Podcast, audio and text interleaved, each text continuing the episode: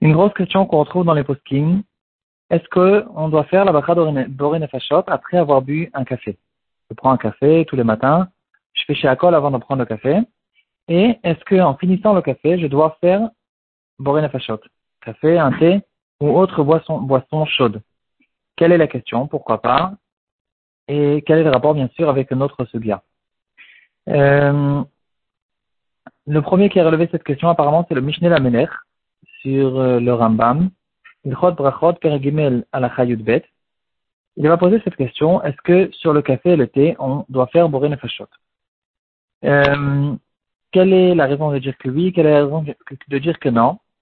Alors, on sait que propos de toutes les brachot, tout ce qu'on tout ce qu'on va appeler dans la Torah manger ou boire, on a déjà vu ça hier ou avant-hier, euh, ce sera tout le temps une certaine mesure dans un certain temps.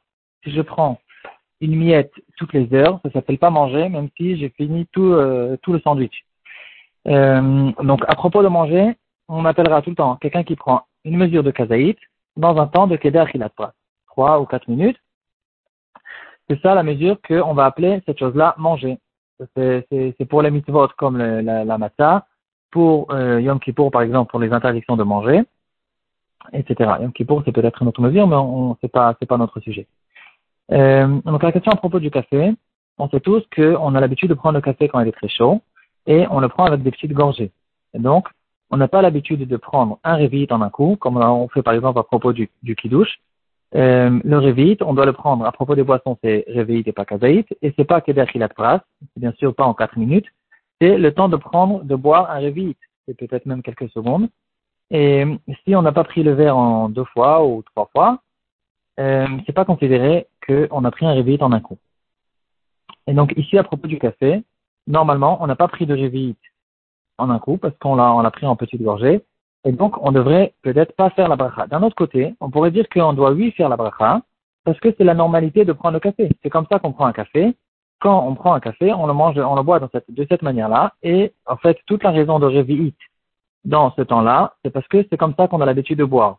Et donc, si maintenant on parle de café, peut-être que le fait que c'est ça la normalité de prendre un café, alors ce sera, euh, on devrait lui faire la bracha parce que c'est comme ça qu'on prend un café. Question du Mishnah Meler, ça fait que grosse question dans les poskim, grande marloquette. Le Mishnah Bora, il va en parler. Euh, le Shulchan euh, se trouve euh, dans Siman Resh Yud. Euh, le Shulchan lui-même n'en parle pas, c'est dans le Mishnah Bora. Et on va voir qu'on peut avoir une preuve, on dirait que dans notre souga, il y a une preuve qui est très claire à ce propos-là. Euh, il y a un sefer de Maram Chaviv qui s'appelle Tosefet Yom Kippourim. C'est un de mes farshim principaux des acronymes sur Masechet Yoma. Euh, il a envie de prouver de notre sugia, à propos de cette halakha, qu'on ne fait pas la bracha achrona sur le café. Dans notre sugia, on a vu que quelqu'un qui prend ce qu'on appelle le kuta habavli, il le mange pendant Pessah, il ne euh, n'aura pas l'interdiction de Hamet. Kutara Bavli, c'est un un plat qui est très très euh, euh, il y a des, épices qui sont très très fortes. Il est très très amer, très très dur à manger. Et il a du mélange, il a dedans, là-dedans un mélange de Hamet. Et la Gemara va dire que la raison pour laquelle il n'y aura pas la vera du Hametz à propos de Kuta Bavli parce qu'il est impossible pour une personne normale de manger un kazaït de Hametz. C'est-à-dire, si je, je, je prends dans le Kuta Bavli, je veux manger un kazaït dans le Keder Hilatras, en ce moment, c'est impossible. J'aurai jamais un kazaït de Hametz dans les 4 minutes.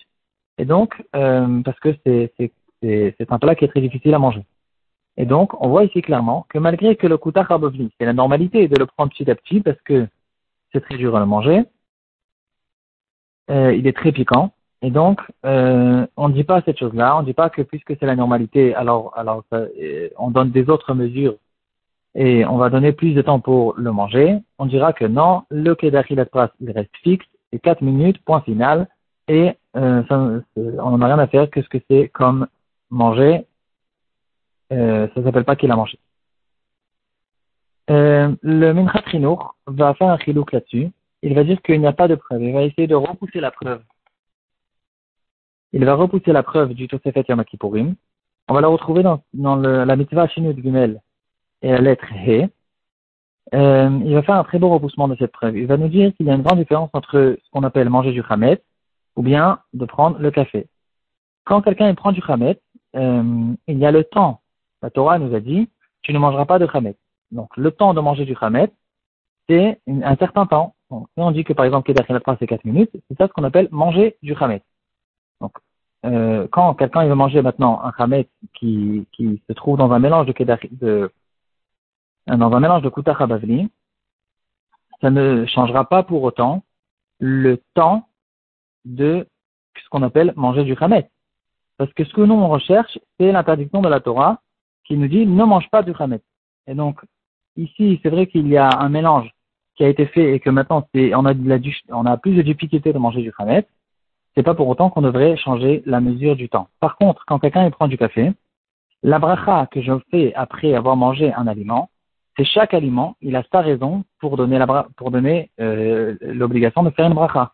Ça peut être euh, chaque, chaque, aliment. Quand je vais manger euh, du pain, alors le pain, il m'a donné l'obligation de faire la bracha. Quand je prends, je bois du vin, quand je prends un café, etc. Chaque aliment, il a sa propre obligation de bracha. Et donc peut-être que oui, dans ces, aliments, on dira oui la svara, que chaque aliment, en fonction de sa normalité de le consommer, ce sera ça le temps qu'on me donnera pour euh, me demander de faire la bracha. J'espère que été clair, mais c'est en tout cas le Minchat qui va repousser la preuve du Tosefet Yom Kippourim. Euh, donc, on est resté maintenant avec les deux possibilités, et donc on retrouve une grande marque dans les poskim. Le Birkei Yosef, il va ramener cette question. Euh, à propos de la bracha qu'on fait sur le café, kavi, il, y aura une grande marque dans les poskim, et nous dira le Birkei Yosef l'habitude qu'il y a dans toutes les régions de la Turquie de l'Égypte et de Eretz Israël, euh, c'est de ne pas faire la bracha achrona, et ainsi est le minag, si je ne me trompe pas, pratiquement chez tout le monde, de notre temps, on ne fait pas bracha achrona sur le café.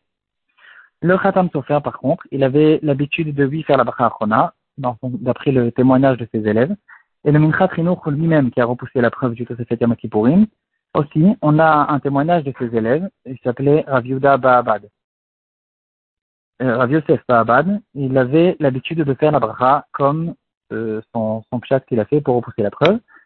Et euh, donc on voit qu'il y avait quand même certains rabbinim qui avaient l'habitude de lui faire la bracha sur le sur le café, même si je l'ai pris en plusieurs gorgées, parce que justement à cause de cette débarras que le café, c'est ça la normalité de le manger. Et donc on me demande de faire la bracha. Je suis intéressé de voir avec vous le Mishnah Bora dans Siman Reshiud Sif qui parle de cette, euh, cette chose-là. Euh, je le cherche parce qu'il est, il est un peu long. Veine, Léinan shtiat thé de café.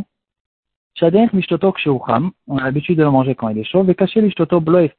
C'est difficile de le manger en un coup.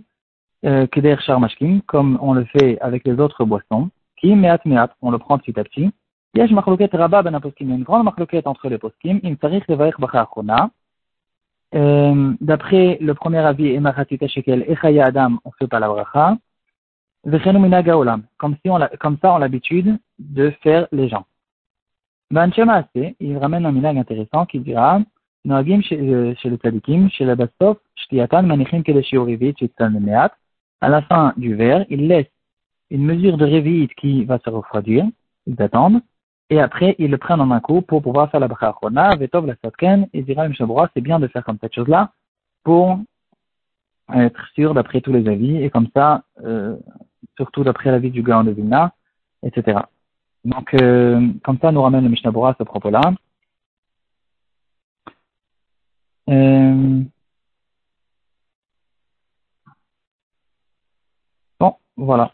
Euh, c'est plus ou moins ce que j'ai vu à propos de cette halakha.